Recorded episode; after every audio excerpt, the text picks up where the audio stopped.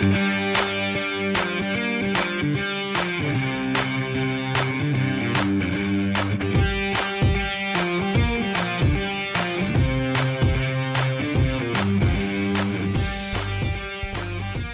gente a Fútbol desde Balcón, un día más, una semana más, hoy viernes 11 de junio, estoy el día de hoy con Andrés Portugal, así que Andrés, bienvenido nuevamente porque vamos a hablar acerca de lo que está aconteciendo en cuanto el mercado en Europa y sobre todo que se viene un fin de semana muy emocionante con el inicio de la Eurocopa y la Copa América, Andrés, ¿qué tal? ¿Qué tal, Brian? Sí, después de de unas pequeñas vacaciones del fútbol, este vuelve, vuelve con fuerza, vuelve con la Copa América y sobre todo a mí personalmente me llama la atención con la Euro. Así que si te parece empezamos con las noticias para luego un poquito, y hemos analizado los grupos en el podcast anterior, con un poquito ver esta, estas primeras fechas. Así es. Y aparte, para poder llegar a hablar acerca de las selecciones de Copa América y Eurocopa, vamos a anunciar algunas cosas, algunas noticias más resaltantes. Y sobre todo, Andrés, es que el loco Abreu, Sebastián Abreu, anuncia su retiro de fútbol, ya que lleva como 26 años de trayectoria y ha anunciado que este fin de semana le dice adiós al fútbol con 44 años y 31 equipos después, Andrés. Creo que el primer recuerdo que tengo de Abreu, o sea, tengo el este el breve recuerdo que jugó en River Plate, me parece, no lo tengo tan claro, pero el principal recuerdo que tengo de loco va a ser siempre esa panenca que hizo contra Ghana en Sudáfrica 2010. Creo que en esa época estamos un poco en la cúspide de en general nuestra generación empezar a entender el fútbol tendríamos no más de 15 años, 13 años, entonces era el momento en que empezamos a ver, me acuerdo de ese mundial claro y creo que toda Latinoamérica Unida estaba con Uruguay en ese momento y tuvo el, corazón en, la, en, la, palma de su mano cuando vio que esa pelota empezó a entrar. Sí, sobre todo yo recuerdo esa mano, esa mano que metió Luis Suárez fue expulsado y gana desaprovechó esa oportunidad, se falló el penal que lo hacía básicamente pasar a semifinales. Y luego en la tanda de penales creo que medio mundo sabía que el loco Abreu lo iba a picar y estaba loco. De verdad estaba loco. ¡Qué sangre! Te doy un par de datos, Andrés, ya que loco Abreu ha sido el último jugador en vigencia que pudo jugar con nada más y nada menos con el Diego, con el gran Diego Armando Maradona. Eh, así es. Y, a ver, te, te doy los datos con los cuales ha estado. Ha estado en 31 equipos. Lo voy a decir rápidamente. Estuvo en Defensor Sporting de Uruguay, San Lorenzo de Argentina, Deportivo La Coruña de España, Gremio de Brasil, Tecos de México, Nacional de Uruguay, Cruz Azul de México, América de México, Dorados de Sinaloa de México, San Luis de México, Tigres de México, River Plate de Argentina, como mencionabas, un breve paso por River Plate, Beitar de Jerusalén en Israel, Real Sociedad de España, Aris Salónica de Grecia, Botafogo de Brasil, Figueirense de Brasil, Rosario Central de Argentina, Aucas de Ecuador. Un saludo para toda la gente de Aucas, Sol de América de Paraguay, Santa Tecla, El Salvador, Bangu de Brasil, Central Español de Uruguay, Deportes Puerto Montt de Chile, el Audax Italiano de Chile, Magallanes de Chile, Río Branco de Brasil, Boston River de Uruguay, Athletic Club de Brasil y Sudamérica de Uruguay, Andrés. El loco ha llegado a firmar alrededor de 400 goles en toda su carrera de clubes, mientras que con Uruguay logró 26 goles, Andrés. Así que no es cualquier jugador que se ha ido, un jugador creo que muy querido por todos, al margen de, de qué equipo haya pertenecido o a los equipos que haya pertenecido, ha marcado una generación como la mía, por ejemplo, el querer hacer una panenca, picar un balón, sobre todo en esos partidos importantes. Así que nada, Loco Abreu siempre va a estar en nuestros corazones y sobre todo para nosotros los uruguayos son nuestros hermanos y creo que va, va a pasar a, a una de las generaciones que ha marcado nuestra época. Así que enhorabuena para el Loco Abreu que se retira del fútbol. Pero no creo que, esté lejos del fútbol, sino que va a vivir ligado al fútbol, Andrés. Sí, como dices, es un símbolo. Creo que igual él hace ya bastante tiempo se había alejado un poco de, no digo el fútbol super élite, pero tal vez de, pasó a un, ni siquiera digo segundo plano, tercer plano, pero seguro ha, roto un montón de récords en cuanto a clubes en los que está, otros pasos, aunque no sé, que supongo que los últimos lo habrá hecho libre, pero sin duda se va a alguien que marcó un poco, como, como has dicho, la genera nuestra generación. Así es. Por otro lado, Andrés, eh, si bien has dicho que nos hemos alejado un poco del fútbol, esta semana que ha pasado ha sido una semana intensa en cuanto a las eliminatorias de Qatar 2022, sobre todo acá en, en la Conmebol. Y vamos a resaltar el gran triunfo de Perú en Quito. Eh, hasta hace una semana se le estaba dando por muerto al equipo del profe Gareca, con todo lo que había sucedido con el 0-3 acá en casa con Colombia pero pudo reponerse un gran partido de Perú y sobre todo un Ecuador, Andrés, que estaba muy bajo, que creo, en mi apreciación personal, creo que se habían confiado mucho. Me hizo recordar eh, el partido, sobre todo cuando jugamos en la Copa América en la semifinal contra Chile, que ya se daban por finalistas. Algo así me dio esa sensación de este Ecuador. Yo hablé con muchos amigos ecuatorianos y me decían de que allá en Ecuador ya lo daban por goleada la de Ecuador hacia, hacia Perú. Pero gran, gran partido de de la Padula y sobre todo las asistencias que metió a, Cueva y a Advíncula. Así que enhorabuena para el profe, el profe Gareca, que nuevamente se ha reinventado, por así decirlo, ha descubierto nuevos jugadores y aún estamos con vida en lo que es las eliminatorias Qatar 2022. Me parece que estamos, no sé si a uno o dos partidos, era tres o cuatro puntos que estábamos de, de repechaje se ha dado un montón de resultados que no esperábamos. El empate, no vi el partido, la verdad, de, Bolivia, de Chile-Bolivia, pero por lo que he escuchado, por lo que he leído, es que básicamente Chile, eh, en base a palos, a paradas extraordinarias del arquero boliviano, no logró imponerse en el marcador. Eh, y cuando marcó el 1-0 casi al final del partido, el inacabable Marcelo Martins Moreno marcó el empate para Bolivia, lo cual apretó todo aún más el empate un poco de Argentina también con Colombia. Yo esperaba en verdad que Argentina gane para que un poco se despeguen ya Brasil y Argentina. Y todo lo demás hagamos ahí un Royal Rumble a ver quién queda.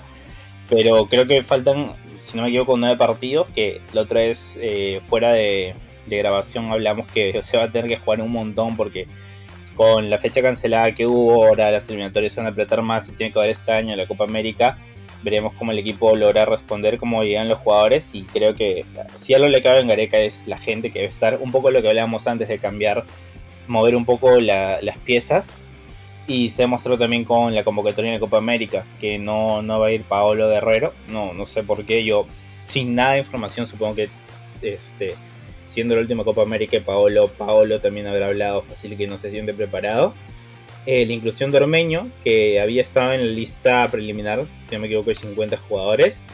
Y bueno, este que se había hablado un poco porque había dado a entender en un video de Instagram que quería usar dos camisetas verdes, la de su nuevo club. Eh, no, no es Tigres, no me acuerdo, el, un club, el club mexicano el que recién ha firmado, Leones. León, eh, el León de México que tiene camiseta verde y se daba a entender que también la camiseta de la selección mexicana pero parece que finalmente va a jugar para nosotros, para Perú. Eh, me sorprende más lo de Aquino, que no va a estar, tal vez para probar nuevas piezas en ese medio de campo. Y lo de Advíncula, que es porque su equipo va a jugar el playoff de ascenso, aunque según lo que he leído, los hinchas Rayo Vallecano hubieran preferido que Advíncula se quede acá porque no le tienen mucho cariño a nivel futbolístico a, a Bol. Sí, a ver, Vamos por partes. En cuanto a la última fecha de eliminatorias, creo que varios han jugado para Perú. Rescato el empate de Venezuela con Uruguay 0-0. Bueno, el Chile-Bolivia 1-1. Sabíamos que Brasil iba a ganar a Paraguay. Es un Brasil muy poderoso, es un monstruo. Sea de visita, sea de local.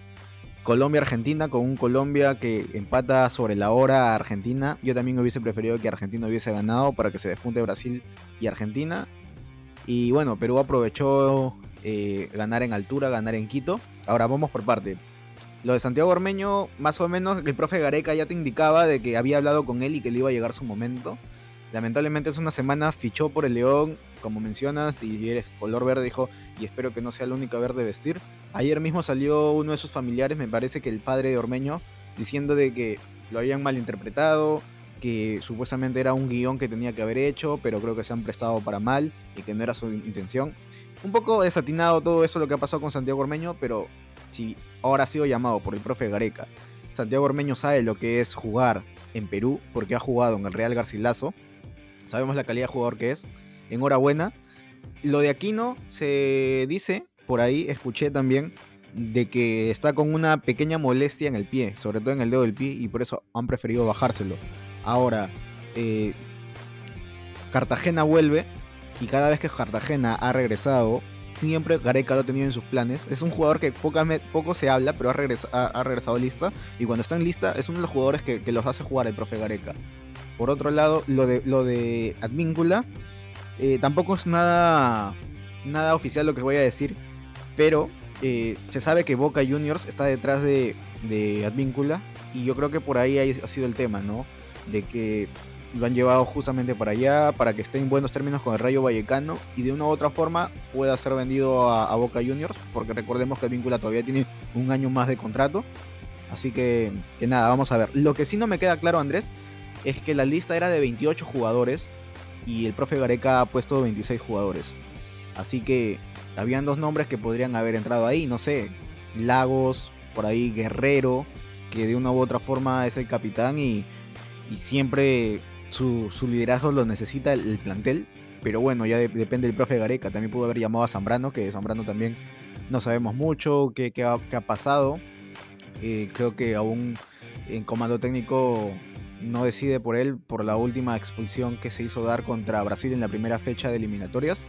Pero bueno, ¿qué opinas acerca de los, de los 26 jugadores de los, de los cuales pudo haber llamado Gareca hasta 28, o sea, dos más? Esperemos, Andrés, que no nos pase factura esto, como por en algún momento hemos visto casos como en River Plate en esta última Copa Libertadores. Me parece incluso comparable la situación con más que nada con lo que le pasó a España, que este que también hizo una lista de 24 en vez de 26, acá creo que hemos hecho 26 en vez de 28 ahí es lo que mencionaba un poco lo de Paolo, por ejemplo, que me sorprende que teniendo dos cupos más no lo usen llevar a Paolo tal vez como parte de la delegación. Incluso puede ser que sepa lo que habíamos mencionado antes con España, que por ahí no iban a Ramos, que hay gente con, con personalidad en el vestuario que tal vez no es lo mejor para el grupo llevarlos de suplente, no tanto porque sean entre comillas malas personas o engreídos, sino porque el mismo estatus que se han ganado les hace ver de otra forma las cosas y tal vez la suplencia no les termine siendo bien para el equipo. Así que creo que por algo Areca convocado lo que ha convocado. Ya lo he dicho antes, yo no estoy eh, del todo a veces de acuerdo con algunas decisiones, pero poco le puedo decir. Sin embargo, me parece que esta lista está acertada y la Copa América hemos demostrado que es un poco un banco de pruebas para futuros jugadores y las últimas 3-4 ediciones desde la época de Marcarían han demostrado que es con relativo éxito que logramos eso. Además, Andrés, está claro que esta Copa América lo va a usar el profe Gareca para, para entrenar, ¿no? Para buscar nuevos jugadores con miras a las eliminatorias, para buscar el recambio. Así que esa Copa América yo espero, yo espero una copa decente, que Perú tenga buen juego, buen funcionamiento. Está claro que la Padula va a ser el 9 titular. Y por ahí va a alternar con Ormeño. Por ahí puede entrar Luis o Valera, el, jugador universitario de deportes, tampoco está Rui Díaz. Así que mm, vamos a ver qué, va a pasar. Y justamente hablando del técnico de España, Luis Enrique, dijo una declaración muy interesante y voy a resaltar sus dos líneas de que dijo. Dijo, yo convoco a los mejores, da igual si juegan en Perú o en Chile. Entonces fue como una chiquita a todos los que le están criticando por la lista que ha dado y de entender que en Real Madrid no hay mejores, por lo que veo, al menos esta temporada, así que lo voy a dejar picando ahí. Y por otro lado, Andrés, eh, la Copa América 2021 pierde dos importantes patrocinios previo a su inicio, ya que tanto Mastercard, Mastercard como Ambep han dicho adiós a, a su patrocinio. ¿Por qué? Por toda la polémica que hay con la alta incidencia de COVID-19 en el país, ¿no? Se han dicho que, que no van a, no quieren ser parte de esto, cómo se está dando, por, por hacerlo a última hora, porque es más, hay muchos jugadores que han declarado que, que no se debería jugar la, la, Copa América, incluyendo al capitán de Brasil, quien es Casemiro, quien ha dicho esto, ¿no? Así que de esta forma eh, Mastercard no va a estar presente en, la Copa América 2021, ya que desde 1992 nos ha estado acompañando. Sí, tú, para los que no sepan, Bren y yo no estudiamos periodismo, mí hago cursos, tenemos publicidad y sabemos que la imagen de marca es bastante importante, sobre todo en este tipo de eventos. Y obviamente está relacionado con un evento tan controversial eh, que su imagen sale ahí no se va a ver para nada beneficiada. Me parece una decisión, no, no sé los pormenores, si van a tener que pagar alguna multa, supongo que algo significativo más que nada. Pero creo que es una buena decisión debido a toda la polémica que rodea jugadores, como tú has dicho abiertamente, que no quieren participar. Eh, los mismos pobladores de los países están completamente en desacuerdo, pero Bolsonaro básicamente dice juegue señor y finalmente se que Brasil no había ido a estar, ahora sí iba a estar. Eh, había rumores de que Argentina no iba a participar. Finalmente la federación dijo que iban a participar como sea, generando un poco de indignación incluso en los jugadores. Parece que no se había hablado con los jugadores. Sin embargo, creo que una vez que empieza a rodar el balón, todo esto se acaba. Siempre es así. Eh, básicamente está muy mal, pero estamos haciendo la vista gorda con Qatar sabiendo la corrupción e incluso no o sea, no quiero hablar de cifras porque es un poco falta de respeto, pero incluso las muertes que hay en las obras de construcción de, en Qatar, en el Mundial, y nos estamos haciendo la vista gorda, creo que acá un poco va a ser lo mismo una vez que empiece a rodar el balón y finalmente esto, más que protestas que tengamos que hacer, este, de solo hablar por redes, creo que es importante que haya un organismo de justicia superior que se encargue de, de deliberar este tipo de casos que esté incluso, que sea un poco la, justicia regular que vaya por encima de las federaciones, porque sabemos que finalmente la Conmebol, además de ser un ente regulador, o sea, el que pone las reglas, también es un ente económico, que obviamente le conviene hacer la Copa América porque va a ganar más dinero. Entonces, obviamente si tiene los intereses ahí, no siempre va a ser lo que sea mejor en general o lo más lógico en la situación, sino lo que su bolsillo realmente quiera. Entonces, la solución, más allá de protestar o ver esto, creo que pasa porque la justicia un poco se pongan las manos y haya un ente que regule todo esto de forma independiente. Sí, así que vamos a ver eh, cómo, cómo va a darse esta Copa América. Va a ser una copa muy distinta, muy atípica, sin fútbol. Recordemos que la última fue también en Brasil hace un par de años, donde se veía la fiesta del fútbol y Brasil era claro favorito y sigue siendo claro favorito a mi parecer. El detalle es que sin gente se desvirtúa un poco un tipo de competencias así. Pero bueno, ya está. Por otro lado, Andrés, el futuro de Gareth Bale es incierto. Pega la vuelta a Madrid, volverá a jugar a Real Madrid. ¿Qué puedes decirnos de eso? ¿Qué información manejas acerca del tema Gareth Bale? Ya que hasta la última semana decían que meditaba su retirada de fútbol, pero no de todo es el cierto, ¿verdad? Bueno, lo de la retirada siempre se va a escuchar ese tipo de... Creo que eso es más humo que otra cosa, pero lo real es que eh, en su conferencia de prensa se habla mucho de la revolución que iba a haber en el Real Madrid. Finalmente creo que nada de eso realmente va a pasar. Con la llegada de Ancelotti se deja en claro que lo que se busca es una, línea más continuista que, de ruptura. Y dio a entender que básicamente cuenta con todos los que sean parte de la plantilla. Eso incluye Bale, incluye Ceballos, incluye Odegar. A pesar que no me acuerdo, sé que Odegar estuvo cuando recién llegó, eh, debutó con Ancelotti, pero obviamente era muy joven, veremos finalmente qué hace con él, igual que con Ceballos. El tema de Gareth Bale es un jugador que confía bastante en él. Algo que, lo único que puede hacer que Bale no esté esta temporada en el Madrid es que haga una Copa espectacular porque su temporada en Tottenham no fue la mejor, pero la cerró relativamente bien, aún tenía una temporada bastante irregular Creo que fue uno de los tres o cuatro máximos goleadores del equipo, sobre todo en las últimas fechas. Entonces veremos finalmente si el Tottenham se, plantea pedir una sesión más, pagando igual la mitad del sueldo, ese tipo de cosas. Porque si no, no veo otra forma que se vaya y creo que va a ser comer un año más a Bale y en ese caso yo como hincha del Madrid esperaría que que Carleto haga lo posible para recuperarlo. Pero ahorita, si me preguntan mis sensaciones, sin empezar la Eurocopa, que sabemos que la Eurocopa, igual que los mundiales, igual que la Copa América, cambia muchas cosas y va a haber muchos fichajes de acuerdo a cómo se desempeñan ciertos jugadores. Creo que vamos a tener un añito de Bale en el Madrid. Vamos a ver. Eh, para mí, Gareth Bale es un jugador excepcional. Es un jugador en el cual su cambio de ritmo, su potencia para cada equipo va a ser determinante si es que él está al 100%. No me sorprendería que también acabe en el Real Madrid y por ahí un Carleto Ancelotti pueda recuperar el nivel, ¿no? Le pueda devolver esa alegría como lo hizo en el 2014, en esa campaña.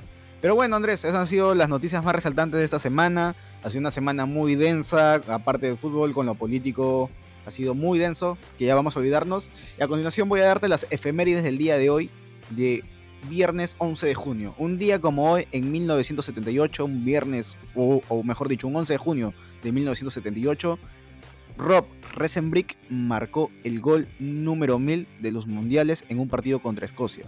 Vale recalcar que este jugador jugaba en Holanda. Por otro lado, ese mismo año y ese mismo día, la selección peruana vence a la selección de Irán por 4 a 1 y se clasifica a la siguiente ronda en el Mundial de Argentina. Ahora, en 1997, un 11 de junio, nace Unai Simón, arquero del Athletic Club de Bilbao. Au Paletti. Y bueno, si hemos hablado de Loco Abreu, mi estimado Andrés, ¿cómo no vamos a hablar de Sudáfrica 2010? Y es que un día como hoy, un 11 de junio, en Sudáfrica empieza la novena edición de la Copa del Mundo. Creo que justo en esta fecha siempre vamos a hablar de cosas relacionadas al Mundial y la Copa América precisamente por porque en esta fecha son los campeonatos continentales y nada, siempre esos datos terminan siendo llamativos, interesantes y un eh, aprendes el típico tema que, el típico dato que no te va a servir de nada, pero que siempre lo vas a tener ahí presente antes que otras cosas importantes en tu cerebro. Así es, sobre todo es como, ah, verdad, no. Hace, hace 10 años, hace 10 años yo recuerdo que estaba en el colegio y, y, en clase por ahí el profe hasta ponía el partido de fútbol, sobre todo recuerdo un partido entre Portugal de Cristiano Ronaldo con Corea, más o menos, no recuerdo muy bien, pero eso fue hace años. Pero bueno, ahora vamos a lo mejor, Andrés. Y es que se viene la Eurocopa con partidos determinantes y la Copa América. Ahora sí, empieza, empieza la parte bonita. Eh, ya va a empezar la Eurocopa y la Copa América empieza en este fin de semana. Hoy día, cuando lo suban, eh, Brian lo tienes durante 2 de la tarde porque si no se pierde todo el sentido del mundo. Eh, empieza con un Turquía-Italia, en donde los italianos son mi caballo de batalla creo que van como tapados y eso siempre favorece a, los italianos. Eh, y mañana empieza el grueso de la competición, un Gales contra Suiza, eh, un partido parejo, creo que Gales hizo una buena Eurocopa pasada, creo que llegó hasta semifinales, que le eliminó Portugal, por, Portugal no sé hablar, Portugal, eh, ahora creo que bajó el nivel un poco, ya no tenemos aún, ah, se me fue el nombre, iba a decir Chupomotín, pero no, eh, Robson Canu terminó metiendo un golazo a, Bélgica, ya no lo tenemos a él. Es un poco una renovación de Gales, jugadores interesantes como Rowdon, este, Chris Meffam, Conor Roberts, eh, así que es una selección que creo que se está haciendo, pero felizmente Suiza no presenta mayor nivel. Y mañana también tenemos un Dinamarca-Finlandia.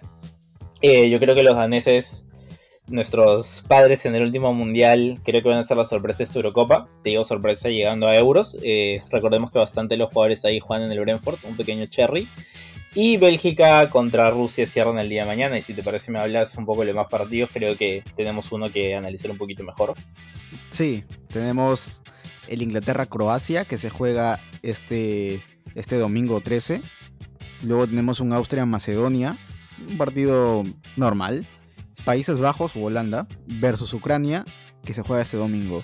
Así que vamos a hablar, eh, Andrés, de Inglaterra versus Croacia, ya que son dos equipos muy, muy interesantes. Y es que recordemos que, que Croacia es un equipo subcampeón del mundo hasta ahora, ya que el próximo año vamos a tener nuevo campeón y subcampeón, a menos que repita su, su, trayectoria en hizo en Rusia 2018. Tiene jugadores muy interesantes, pero también Inglaterra tiene jugadores en el cual en la Premier League han sido muy interesantes, arrancando desde Pickford hasta adelante, quien es Mason, Mount o Tammy Abraham, que tal vez esta última parte de la temporada se, se desbalanceó un poco, pero hay jugadores muy interesantes que hay para analizar, Andrés. Sí, para hablar un poco, como dices, sobre Inglaterra, que hablabas que era una de las selecciones importantes, es uno de los equipos a analizar. Este, veremos finalmente cómo va. Yo tengo mis dudas con Southgate. Eh, creo que es un buen técnico, obviamente, pero me parece que tiene un equipo para jugar mejor, o sea, para jugar un fútbol más ofensivo. Acá nuestros amigos Score, como dices, lo ponen en 4-2-3-1. Eh, aunque bueno, normalmente ha usado línea de 5 eh, veremos qué pasa, pero me parece que podría intentar meter toda la carne asador. Y yo lo vengo diciendo desde que el Aston Villa estuvo en segunda división ojito con Jack Grealish. Se hacía difícil de ser convocado. No me acuerdo quién se lesionó que tuvo que entrar eh, en una de esas previas para el Euro, esas clasificatorias a la Eurocopa. Y desde ahí no volvió a soltar el puesto. Incluso ahora Grealish, eh, que estuvo lesionado el final de la temporada, volvió en las últimas dos o tres fechas para jugar para el Vila. Eh, nadie dudaba de su convocatoria a la selección. Y ahora con este puesto que parece que va a ser titular creo que va a ser uno de los jugadores que ver en esta Eurocopa. Para cual ser buen jugador es uno de esos jugadores carismáticos que, te hacen ver eh, con una historia chévere una historia de un jugador que de chivolo era un poco el niño el niño malcriado que tenía fotos tirados en la playa borracho luego un poco eh, se centró, encaminó su carrera, juega con el polito pegado, las medias bajas, la vinchita, los rayitos. Es el típico jugador que tú de niño quieres ver y creo que esta va a ser la gran oportunidad para que Grealish, porque sabemos que en el Vila tal vez va a estar un poco difícil si no da un paso más. Este, aunque parece que él no quiere dar un paso más, le gusta, es el club de su ciudad, es el club en el que su abuelo fue campeón de Europa este tipo de, situaciones como la Copa de Mundiales donde el gran público, el público mainstream, se va a dar cuenta de algunos jugadores y yo apunto como Grealish como uno de los jugadores de esta Eurocopa. Sí, eh, últimamente Grealish lo he visto, lo he visto más... Bueno, he visto, he visto más partidos de él, donde ha participado, me parece un muy buen jugador. Y su posible 11 de Inglaterra es con Pickford, que le hemos mencionado, centrales Stone y Mings, laterales Shaw y Trippier, en el medio campo de anclaje a Phillips y Rice, eh, de media punta tenemos a Mason Mount y aleros tenemos a Grealish y a Sterling, y de delantero tenemos a Ken, ¿no? Supuestamente nuestros amigos de Huscore nos dicen eso. Para mí, Andrés, sinceramente, es... Eh, quiero decir de que Inglaterra ha marcado al menos 4 goles en sus últimos 3 partidos. Ojo con Inglaterra que Harry Maguire y Bukayo Saka están en duda, así que no sabemos si van a llegar. Esperemos que sí, ¿no? Para que eh, arranque de la mejor manera. Y por parte de Croacia cuenta con todos sus jugadores y su posible 11 es Libakovic. Luego tenemos de centrales a Kaleta Kar y a Vida. De laterales tenemos a Barisic y a Brasalico. En el medio campo de anclaje tenemos a Brozovic y a Kovacic. Y de media punta tenemos a Modric. Laterales, o mejor dicho, de extremos a Perisic y a Revic. Y de delantero tenemos a Petkovic.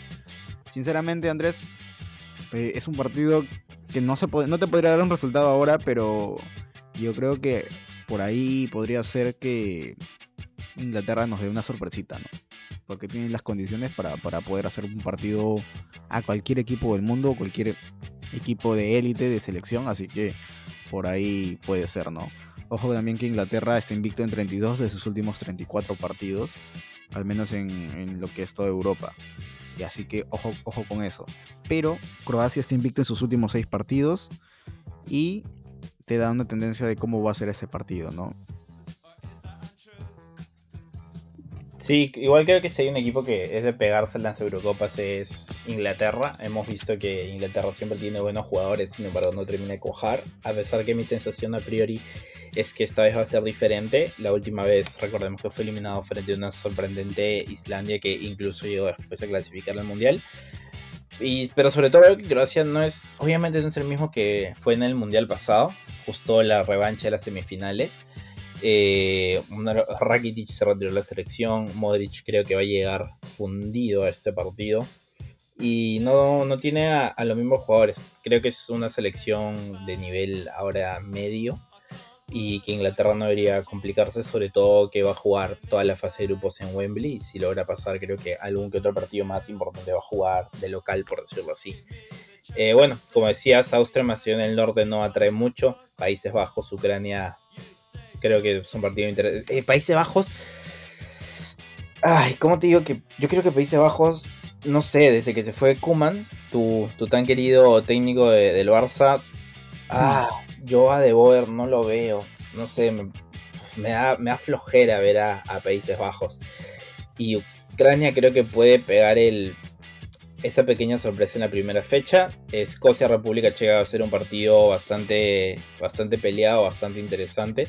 Yo voy a muerte con Escocia a pesar que no creo que tengan la mejor plantilla posible.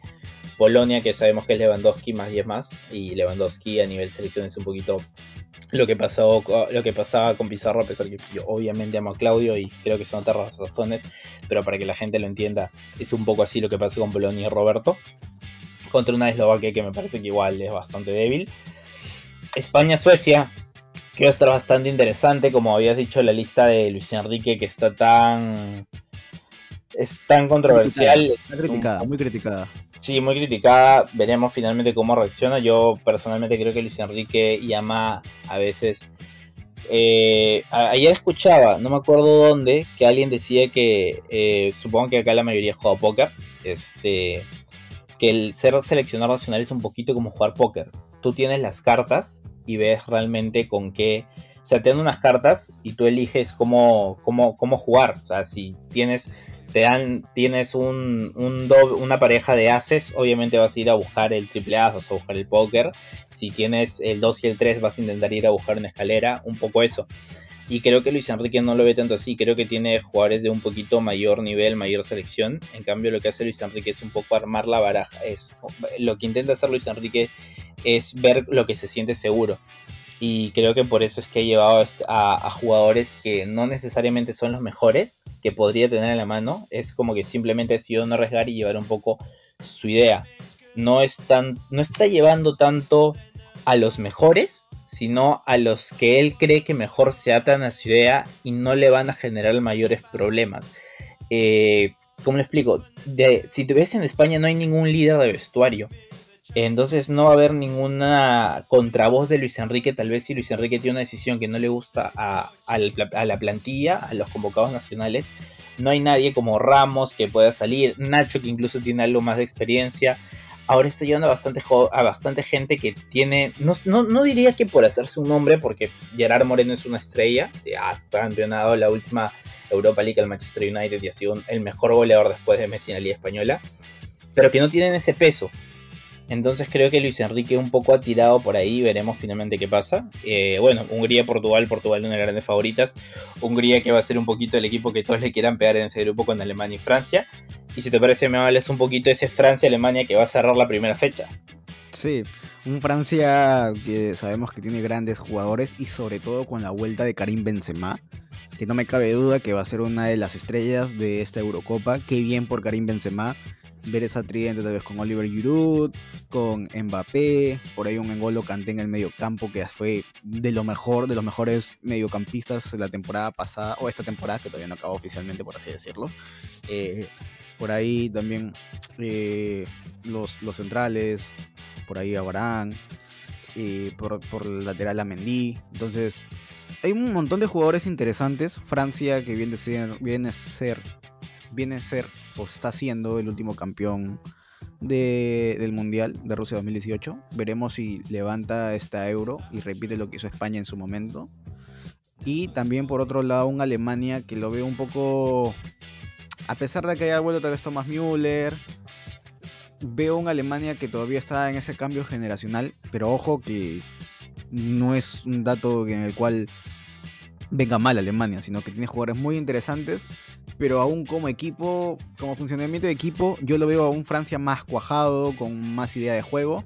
Sin embargo, nunca, nunca hay que subestimar a Alemania, porque Alemania de una u otra manera son tanques, son mentalidad ganadoras. Y Francia que también tiene jugadores muy interesantes, sobre todo Kylian Mbappé, que es muy rápido, y un Karim Benzema, que a pesar de que ya los, los años le estén pasando factura, por así decirlo, entre comillas, es un jugador muy inteligente, que sabe plantarse en el área, sabe desmarcarse y sobre todo sabe definir. Así que es un partido muy vibrante que se va a vivir este martes 15 de junio a las 2 de la tarde. Sí, eh, estoy bastante de acuerdo con lo que dices. Creo que sobre todo Lowe, como ya habíamos hablado, se le acabó un poco su techo. Ese es su último gran, gran torneo. Se le quemó su techo, no, no tiene sentido lo que dije. Hoy llegó al techo y no supo cuándo irse. Tan importante como saber cuándo llegar. Es, es importante saber en qué momento irte y creo que Lowe no, no, no, entendido eso. Ahora va a dar el plazo costado después de esto para que entre Flick, el ex técnico del Bayern Múnich. Y no sé, yo creo que algo, creo que Müller ha vuelto, se ha dicho que iba a volver a la selección hace bastantes años, me parece que después del Mundial, o incluso antes del Mundial, les mentiría. Este, creo que Müller un poco ha, golpeado esa puerta de nuevo, ha dicho tengo que estar acá como sea, siendo uno de los mejores jugadores. Eh, mientras que lo de Hummels lo veo un poco más por, a ver, ¿cómo decirlo? No, no tanto por porque ha tenido un nivel excelso y ya no había forma como justificar que no esté, sino que tiene necesidades Alemania en la parte de abajo. creo que el único que ni siquiera era titular hasta que llegó eh, el técnico del Chelsea, hasta que llegó Tuchel, que es Rudiger. De ahí creo que no hay, en la parte central no hay ningún jugador de Alemania que digas, este, va este es el que tiene que estar. Está Zule, que tampoco ha jugado mucho. Y creo que por eso finalmente lo de llamada Hummel se diferencia de Müller es por una necesidad notoria.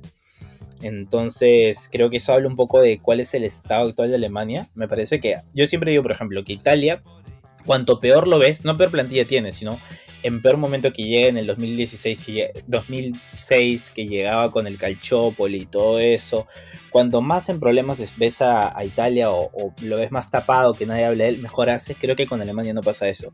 Creo que Alemania cuando más llega pisando fuerte es donde mejor lo hace.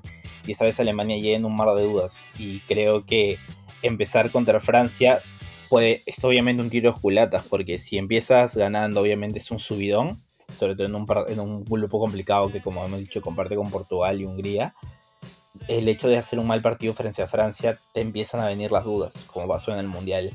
Entonces creo, para mí es el partido con más, no sé si la palabra sería morbo, pero un poquito con más ese gustito de ver qué pasa de la primera fecha, me parece que es Francia-Alemania que vamos, que vamos a ver. Yo creo que a Francia también lo puede quemar un poco, que todo el mundo dice, ¿quién va a campeonar? Si tuvieras que poner tu plata a algo, todo el mundo dice Francia.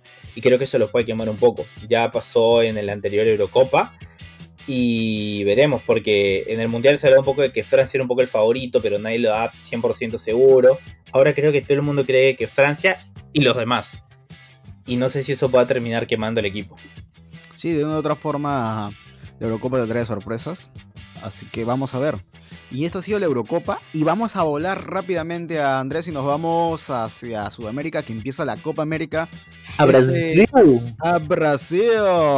Se había dado dos grupos, el grupo norte y el grupo sur.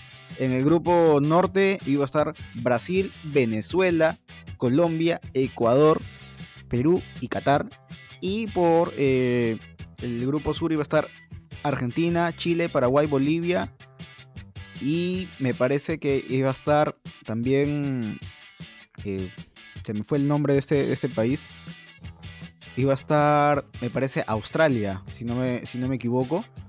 Así que nada, por tema COVID se, bajaron y van a haber dos, países que van a, que van a descansar esta, esta fecha, ¿no? Tanto por el grupo norte que es Perú y por el grupo sur que es Uruguay quien va a descansar. Así que empezamos este domingo con un Brasil-Venezuela a las 4 de la tarde.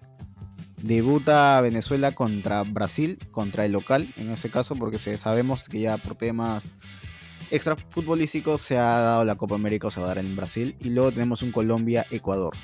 Mientras que por el día, al día siguiente, en el grupo sur, tenemos un Argentina-Chile, picante partido, versus o también con un Paraguay versus Bolivia. ¿Impresiones de estas fechas, Andrés? Creo que son, eh, bueno, el partido que obviamente más me llama es el Argentina-Chile, que viene a ser un poco un clásico moderno. Bueno, Chile es un clásico moderno con casi todo Latinoamérica, un poquito. Este, pero creo que va a ser el partido más parejo. Tal vez el Colombia-Ecuador, yo creo que Colombia llega en mejor momento, sobre todo en cancha neutral. Y el Paraguay-Bolivia me parece que tiene un claro favorito. Eh, el Brasil-Venezuela igual. Creo que Brasil va a partir para colmo que es local como el máximo candidato a ganar. No ha perdido todavía. Creo que ha ganado todo en las eliminatorias. Eh, así que básicamente creo que Brasil pinta como, ya, ya lo he dicho, como el claro favorito. Y tenemos que esperar todavía una semana, me parece, sí, jueves 17. Jueves 17 debuta Perú contra Brasil. tenemos que esperar una semana, exacto. No, seis días, seis días. El próximo viernes, no, el próximo jueves vamos a debutar. ¿Contra quién? Perdón, disculpa. Contra Brasil, contra Brasil. Bueno, vamos a debutar con una derrota en la Copa América, así que vamos a tener que levantarnos rápidamente después de esa derrota y veremos finalmente cómo sale el grupo. Yo digo que obviamente creo que el Eurocopa a mí me trae más formato y todo esto, sobre todo porque eh, no siento esta Copa América, es un poco como que se tenía que jugar y se va a jugar, ¿entiendes? Se supone que se iba, habían hecho esta Copa América, igual que hicieron la Centenario, ahora esta la habían hecho para, para igualar este, el, el, calendario de la Euro, porque recordemos que normalmente un año era Copa América y otra Euro, ahora le hicieron esta nueva para que este, estén juntos y vayan el mismo año, pasó la pandemia, se retrasó un año, yo creo que se debería cancelar como casi todo el mundo cree, porque la diferencia con Europa es que ya incluso está entrando gente en los estadios en Europa, es verdad que en Barranquilla entró en Colombia en el último partido, pero en general toda Europa ya está entrando en un proceso de no yo normalidad, pero donde gente va al estadio, a la euro, cosas así, acá estamos muy atrasados y con las situaciones no solo ya del COVID, sino políticas, lo que pasó en Colombia, cómo está la situación en Perú, cómo está en Argentina, ahora en Brasil el COVID no se está tratando bien, parece que uno más la gestión del Estado, todo ese tipo de cosas es un cóctel que uno no entiende cómo se juega la Copa América, pero bueno, estamos en Latinoamérica y acá esas cosas son pan del cada día, bienvenidos al tercer mundo. pues sí, a ver, vamos por partes. Eh, ¿Cómo va a ser este formato de Copa América? Como dije, van a ser cinco equipos en cada grupo, zona norte y zona sur. Eh, entonces, supuestamente como íbamos a hacer seis y se bajaron del barco dos equipos porque eran invitados y por temas cómics ya no van a venir, van a clasificar cuatro equipos de los cinco. Así que si Perú no clasifica en esto, bueno, va a ser. Yo, yo, creo que sí va a clasificar, sinceramente, pero es que el profe Gareca está llevando gente nueva. Ahora, si partimos con esa mentalidad de Andrés, de decir como, bueno, ya vamos a perder, debutamos con una derrota, ya estamos perdidos. Pero sin embargo, ese es fútbol. Perú ya sabe lo que es ganarle a Brasil de Tite o de Chiché. Ya sabe lo que es ganarle. Sí, le hemos ganado en amistoso, pero sabe que es ganarle. Al menos le ha hecho partido. Me voy con esa última sensación de que en las eliminatorias le hicimos partido, pero una expulsión tontísima de Zambrano, con un arbitraje muy polémico, se desequilibraron las cosas. En fin, ya está, ya pasó, borrón y cuenta nueva nada, quiero ver un buen Perú, muy bien engranado. Si tuviera que decir mi 11 titular de, para cómo debuta Perú, sale igualito. Con Galecia al lateral Corso, de centrales tenemos a Ramos y a Abraham. Por la izquierda yo creo que sí está Trauco, regresa Trauco. En el medio campo tengo a Tapia, a Yotun. Y luego voy a tener a Carrillo, a Cueva, a Sergio Peña y a La Padula. Yo creo que el Tigre Gareca va a debutar con ese 11, va a seguir probando. Y por ahí los cambios que van a entrar, no sé si va a entrar Santiago Ormeño en el primer partido, no sé si lo va a fundir, pero vamos a ver. Ahora, sinceramente Brasil es claro favorito, pero Andrés, yo creo que esta es la oportunidad de Argentina. Argentina tiene que ganar algo con Messi, sí o sí. Yo creo que eso es el pensamiento de muchos argentinos, del propio Messi. Creo que esta es su oportunidad, una vez más, de poder hacer algo con su selección. Y qué bonito sería, ¿no? Que tal vez Argentina pueda campeonar la Copa América en la tierra de su, de su clásico rival. Yo obviamente creo que, como tú dices, todo el mundo espera la, el gran torneo de Leo, aunque el mundial que llevó a una final no fue mal torneo de, de Messi, por más de lo, lo, que se dice, entre comillas. Y, pero creo que no sé, eh, Brasil lo veo muy por encima de los demás rivales. Eh, el último partido que jugaron, no me acuerdo contra quién eliminatorias, ganaron a, pie, a, paso de trote, entonces lo veo muy complicado. Te, soy 100% esto, lo veo muy complicado, pero veremos qué pasa. Sí, y bueno Andrés, estamos llegando al final. Sin embargo, no hay manera de irnos sin dejar nuestros resultados, así que empezamos. ¿Por qué partido quieres empezar? Eh, tú, tú, tú mencionas los más importantes. Tú, tú mencionas y yo te Dale, empezamos hoy día con Turquía-Italia. Yo creo que Italia gana 2 a 0. Yo creo que acaba 2 a 1 para favor de Italia. Así que vamos a ver cómo se, se desarrolla. Ahora, nuestros padres, Dinamarca versus Finlandia. No, Dinamarca. 2 a 0 Dinamarca. Bueno, yo también me ayuda por un 2 a 0, pero para hacerlo más picante, un, un 1 0. Un 1 0 lo gana Dinamarca. Ahora, Bélgica versus Rusia. Bélgica está muy por encima. 1-0. Yo creo que Rusia siempre es un equipo muy complicado. Yo creo que tal vez Bélgica va a empezar con un pequeño traspié, un empate 1 a 1. Ahora vamos por Inglaterra versus Croacia. Nada, casi creo que hay un claro favorito con, con Inglaterra, eh, a pesar que se la puede pegar tranquilamente. 2 a 0 diría para Inglaterra. Ok, Andrés dice 2 a 0 para Inglaterra, se acaba de cortar su audio creo, pero 2 a 0 Gana Inglaterra. Yo lo veo más un empate, un, un empate. Mm, no sé si va a haber goles. Podría decir un 1 a 1 o un 0 0. Pero es un empate, claramente. Ahora, Países Bajos versus Ucrania.